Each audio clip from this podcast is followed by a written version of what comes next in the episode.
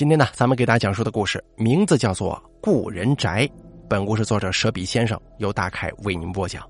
此时此刻，如果您还想听一些其他类型的节目，甚至说大凯夜谈的升级版《大凯夜话》的话呢，请记得点击我平台内的头像，打开我的主页，里面就都有了，大家可以去听了。第一集，我外公是个老派作风十足的人。他不懂风趣幽默，也更不懂侃侃而谈，一脸严肃与愁苦笼罩了我整个童年。虽然从懂事的时候开始，我也曾尝试过多次，但坦白说，我实在无法喜欢他。不仅如此，随着年龄的增长，我从看不惯他的行为，更进一步的转变为变相的反抗。只要顶嘴，他就吼我。一开始我还会害怕，后来也就习惯了，不怎么在乎了。因为我似乎看透了，他只会吼而已，纸老虎一个。从此开始，他吩咐的事情我就一定不会照做，即便必须要做，也不会按时完成。他会不可一世的让我帮他添饭，他会批评我挑出实在不喜欢的食物。慢慢的，他的每一个动作、每一句话语，我都不堪忍受。但由于爸爸妈妈工作的关系。我那个时候必须要住在他的家中。外公家住在山区，一个相对封闭的小村落。其实我不想去他家住的，除了我与外公性子不合之外，还有一个很重要的原因，我害怕这个地方。外公家是个四合的院子，很空很大，周边种着几十年的老柳树，密密的枝条越过院墙垂到地面。中央有一个轱辘，连接着地下的水窖，光滑的把手上缠着手腕这么粗的麻绳。东厢西厢对称而建，南屋置放杂物，这一切都很正常。问题就出在北屋正房。一进北屋，正对面就是一个小型的佛堂，三张供桌并立，香炉积满香灰，铜铃擦得正亮，黄符、墨斗、红线应有尽有。我曾经很奇怪，因为据我所知，他根本不是个道士呀。其中最让我害怕的是那些花花绿绿的佛像，面貌狰狞，颜色很深又很杂，在终日昏暗无比的北屋里显得格外瘆人。我不敢靠近，但是却没有办法，因为佛堂是进出北屋的必经之路。然而，单单如此的话，我也没必要怕成这样。令我对他有终身阴影的事情，发生在我七岁那一年。我腊月出生，生日很小，因此七岁才上小学。上学之前，爸妈带着我到外公家去上香，燃香、上香、跪拜，一切都很顺利。事罢之后，我随着大人们一起吃饭。席间，我觉得无聊，就端着碗到处乱跑。外公阴森森的告诉我：“乱跑可以。”在哪里吃也都行，就是不能在佛堂吃饭，吃饭也不要看桌上神仙的脸。我那个时候顽皮呀，加上对外公的话本能排斥，也就一个耳朵听，一个耳朵冒了。我端着碗，就像个猴子一样，在屋里各个地方玩耍，太师椅、八仙桌都留下了我的脚印，我十分自豪。那会儿感觉有点累了，就蹲在北屋的门口，脸冲着供桌，下意识的扒了两口饭。饭菜送进嘴里，眼睛却不自觉的看向供桌，忽然觉得一阵眩晕，脑袋好像被什么重物给捶了一下，端碗的手一下子没了力气，饭碗“咣”的一声掉在地上，我失去了知觉。我当时躺在地上，浑身发抖，眼睛翻的没有一丁点黑眼珠了。口中念念有词，但谁也听不懂我在说什么。爸爸试图靠近，把我搀起来。就在双手即将碰到我身体的时候，我发出刺耳的尖叫。进而，在众目睽睽之下，在明亮的大白天，我一下子从地上跃起，双膝直直跪下，膝盖重重的砸在地面上，面对着供桌，不停的磕头磕头，脑袋与地面发出激烈的碰撞声，鲜血顺着额头汩汩流下。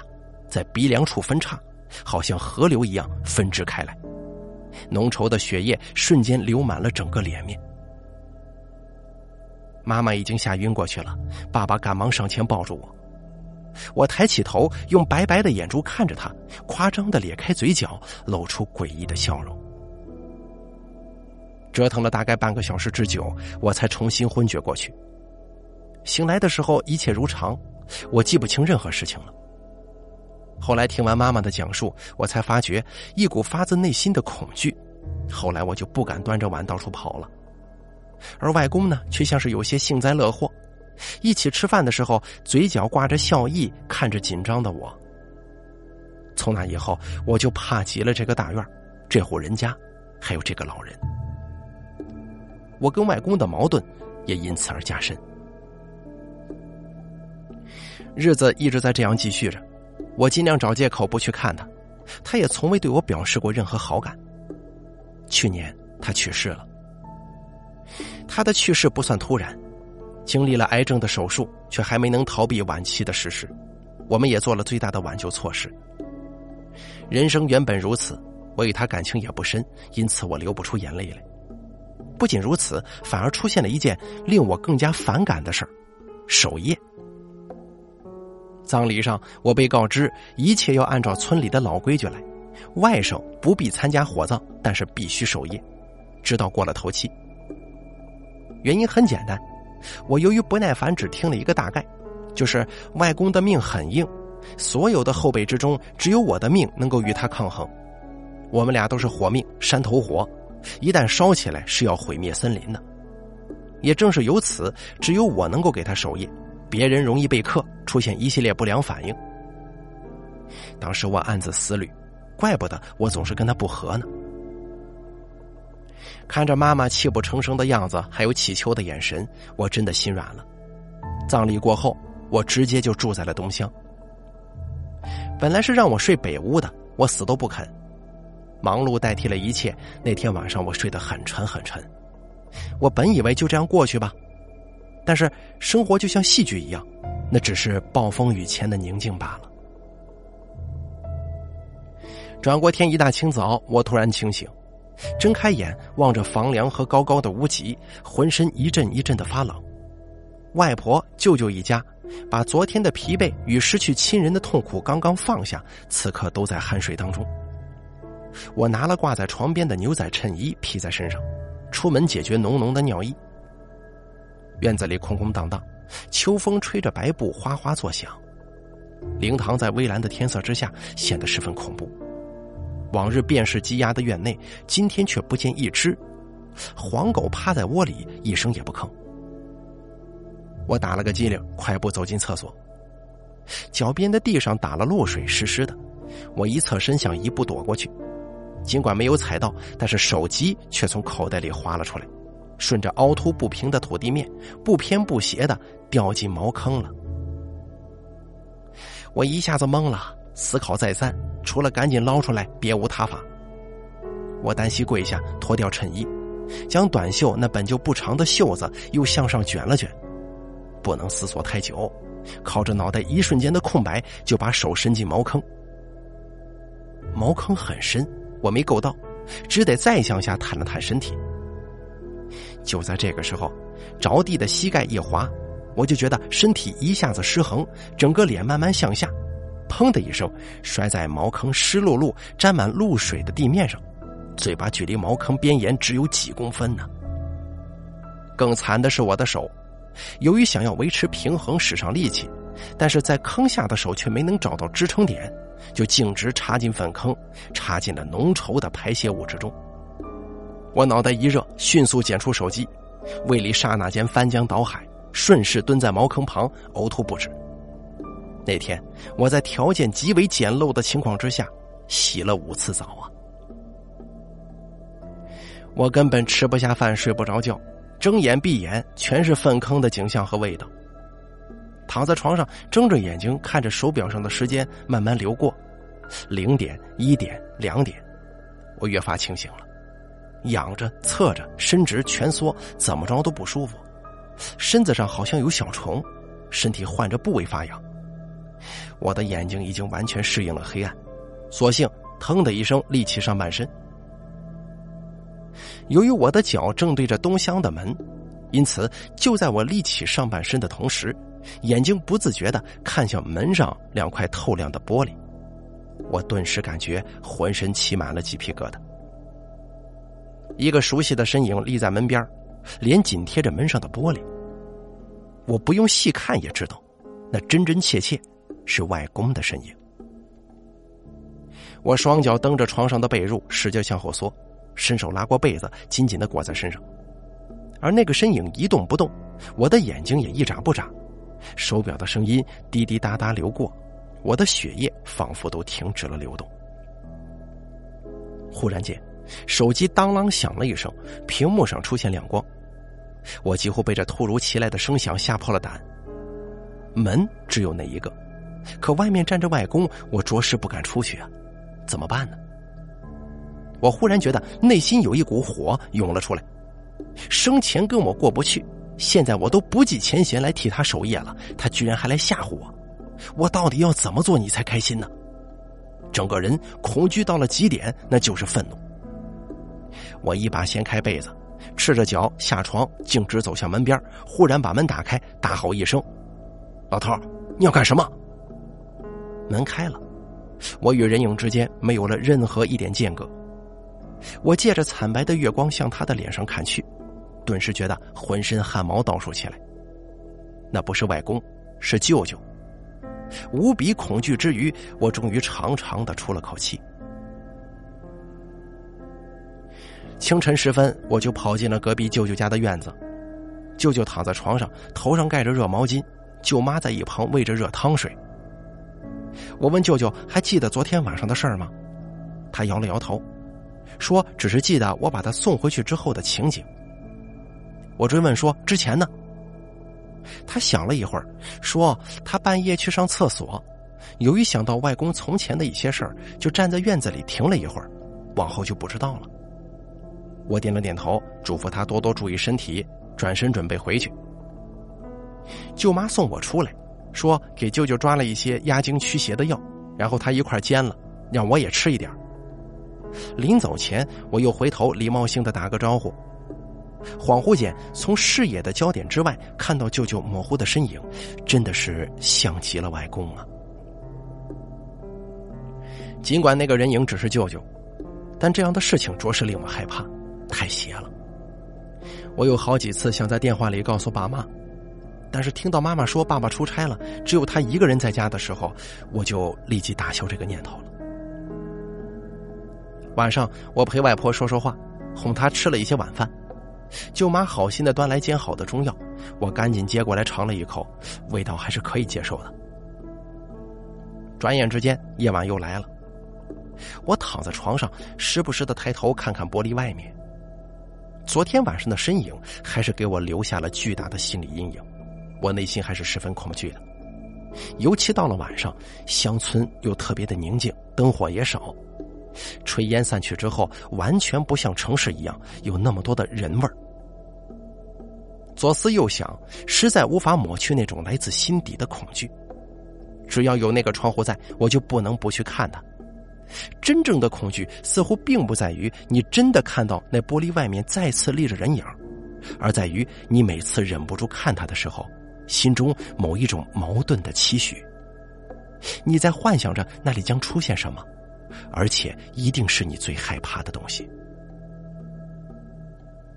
我喝了药，迷迷糊糊的睡着了。这一日相安无事，我沉沉的睡了一晚，精神抖擞。一大早我就去了外婆屋里，找了一块布，用剪刀裁成相同大小的两块，取了小锤子跟钉子，将布钉在东厢房的门上，挡住了那两块透明玻璃。做完这一切之后啊，心中感觉踏实多了。经过这几日，葬礼似乎也在人们心中告一段落了。清晨时分，随着舅舅去坟上给外公送些纸钱，纷纷扬扬的指挥、潮湿的空气、平静而肃穆的人们，这一切映入我这个不能靠近坟地的外甥眼中。回到家，舅妈又给我端过一碗压惊中药，我是一饮而尽。天阴沉下来，酝酿着一场冰凉的秋雨。白天就这么懵懵懂懂的混过了，晚上我回到东乡，特意看了看挂的严丝合缝的窗帘，安心的躺在了床上。此时听见窗外滴滴答答的节奏声响起，秋雨带着凉意悄然而至。一切平静下来，我心中反倒有一些舒畅的感觉。尽管我也告诉自己，外公去世了，我应该继续悲伤一些的，可是心中真的没有悲伤的理由。我静静的躺着，呆呆的看着天花板，不自觉的回顾起与他相处的点点滴滴。外公是个木匠，独特的严肃性格使得他极具匠人精神。他做物件时候的专注态度、坚毅目光、飞速旋转的大脑以及灵巧的动作，我都历历在目。毕竟从穿开裆裤那时候起，我就蹲在旁边看。小男孩嘛，喜欢刀剑。我对他说出的愿望是想要刀剑玩具的时候，工作台上的他总是默不作声。被这样无视，我刚开始还会生气，后来慢慢的注意力就被他的工作吸引了。细碎的木屑、卷卷的木头花片，嗖嗖的落向地面，也落在我的眼里，我的心中。入迷了，时间过得很快。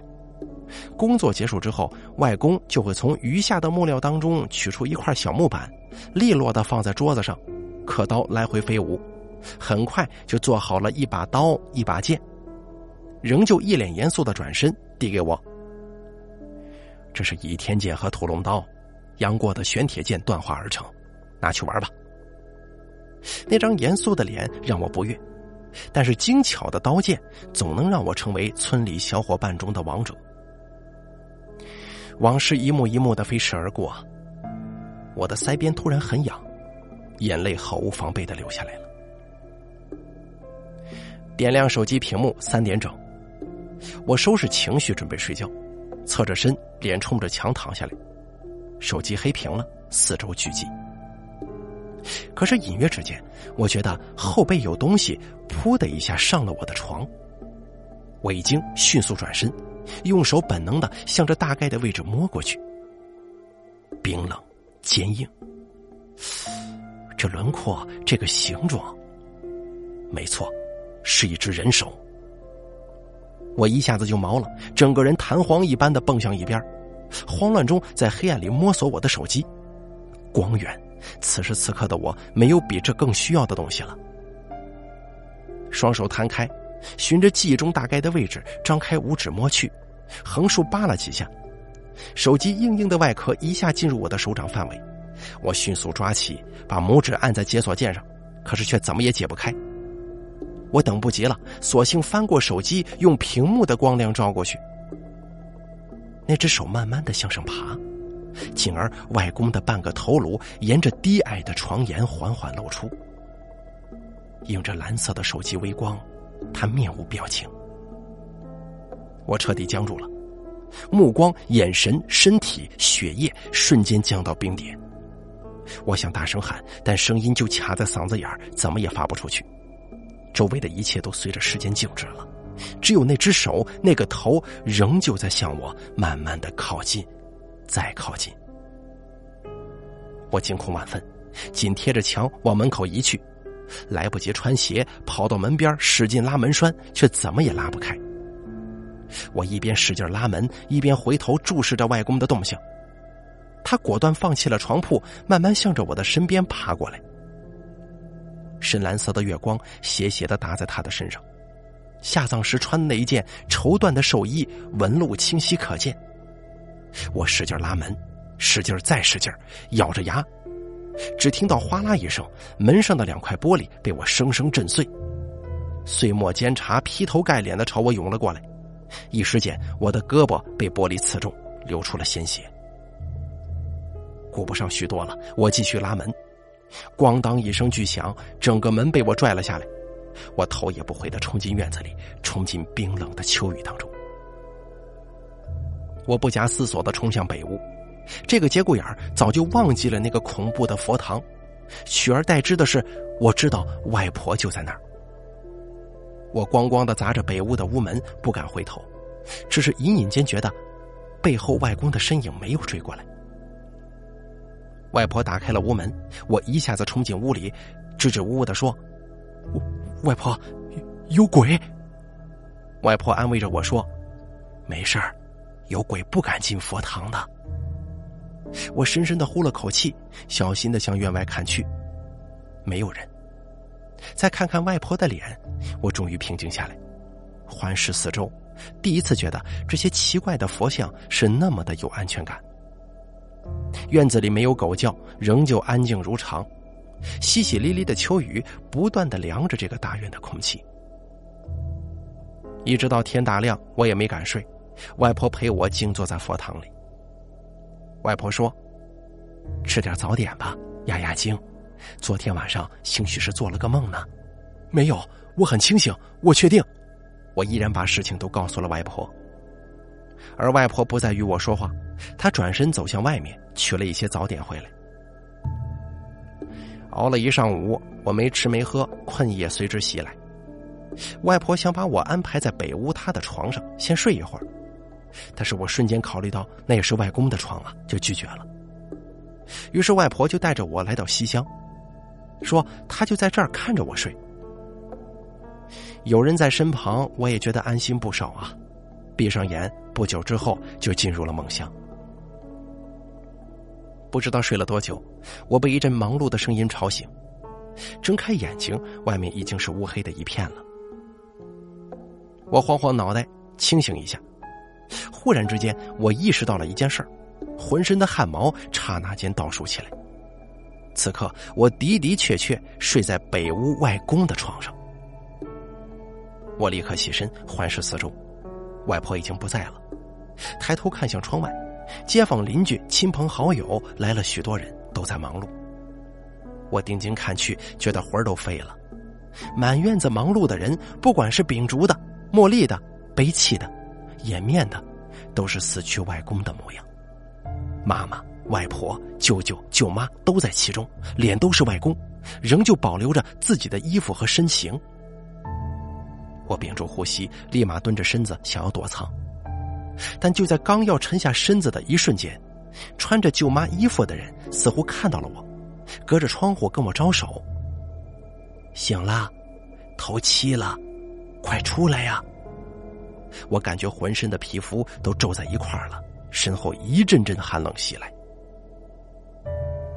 我凭着最后一丝理智冲向门口，想关上门，眼前却忽然出现了几个身影，穿着花花绿绿的衣服，脸上光滑无比，像是涂着油彩，身上的颜色又深又杂，这真真切切就是佛堂桌上那几尊神像啊！我终于崩溃了，直直的跪在地上，眼泪顺着脸颊哗哗的往下流。外公，是我不孝，你放过我吧。视野里，一双熟悉的北京布鞋缓缓而至。我顺着绸缎的寿衣裤向上看，一抬头，妈也嚎叫一声，晕过去了。我睁开眼，外婆在我身边，我腾的一下跃起，使身体远离外婆。孩子，怎么了？又做噩梦了？我仔细的打量着外婆的脸，跟往常无异，这才安下心来。这老头子怎么净吓唬孩子呢？我去骂骂他。回过神，我不敢去想刚才那个无比真实的恐怖梦境，蜷起身子，抱着双腿靠在床上。孩子，别害怕，你外公虽然对你很凶，但他绝对不会害你的，因为只有我知道。他最疼你了，我有些不相信，疑惑的看着外婆的脸。你知道吗？你外公这辈子最大的骄傲、最大的财富，就是咱们建的这个大院子。你肯定不知道，他的遗嘱上已经写了，这个院子要给你呀。我吃惊的张大了嘴巴。这个时候，屋外传来咣当一声响，外婆喊了一句：“谁呀？”屋门被打开了，舅舅端着一碗汤走了进来，笑嘻嘻的递给外婆。我把孩子的压惊药给他端来了，这孩子真是被吓得不轻啊。外婆接过药碗，刚要喂给我，谁知道手突然之间剧烈的抖动了一下，咔嚓一声，碗掉在地上摔碎了。舅舅赶忙说没事让舅妈再煎一碗，我赶快谢绝了。时间已经是夜里十一点钟了。还有一个小时就到了外公回魂的时间。此时此刻，我心里突然有些复杂：外公真的会把院子给我吗？我以前中邪的时候，他好像都不管，难道我真的错怪他了吗？但是他为什么又要不停的吓唬我呢？我的脑袋里像是一团浆糊炸了锅一样混乱。这个时候，舅舅悠悠的从背后出现了。老爷子真是过分呐，这么吓唬你。我记得从小你们关系就不好，但是你说这都死了还不消停啊？此时此刻听到这样一番话，我的心里忽然亮了一下。舅啊，我怎么记得那天舅妈给你吃的药跟给我吃的药不一样呢？哪有不一样啊？都是压惊的。舅啊，你知道外公的遗嘱怎么写的吗？不知道。如果说咱家这么大院子要是给了别人的话，你会怎么想呢？我问完这句话，拿双眼直勾勾的盯着舅舅的脸，他的脸上出现了一丝怪异的表情，好像在思考，又好像在挣扎。要是这样的话，我就……支支吾吾之间，舅舅突然对着我回转身来，常年耕作的双手铁钳一般的掐住了我的脖子。院子里，为了迎接外公回归，已经准备好了一切。满院子的白石灰，门口放着倒头饭，两排红蜡烛蜿蜒排开。北屋的佛堂那一套也被搬到院子里了。我被掐得喘不过气，从刚开始的反抗渐渐失去力气，视线也模糊起来，只觉得那双手越来越有力，越来越有力了。忽然间。我觉得掐住脖子的手一下子松开许多，紧接着舅舅一把推开我，砰的一声跪倒在地，像是被人猛推一般，膝盖没离地，身体却径直滑向了佛堂的供桌。我咳嗽两声，抬起头，看到舅舅跪在供桌前面，双手合十，不停的磕头磕头，眼眶里不见一丁点黑眼珠，身上沾满了白石灰，红蜡烛硬生生压倒了一片。嘴里咿咿呀呀的叫着：“俺不敢了，院子俺不要了。”下过秋雨的院子里刮过一阵风，吹乱了我的头发。舅舅哀嚎着跑向院子之外，一边跑一边嘴里重复：“俺不敢了，不敢了。”头七已过，我准备离开。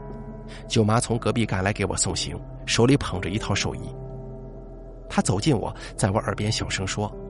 直到现在，她才明白，为啥当时舅舅坚持要买两套一模一样的寿衣，并且给我喝的药是舅舅买回来吩咐他煎的。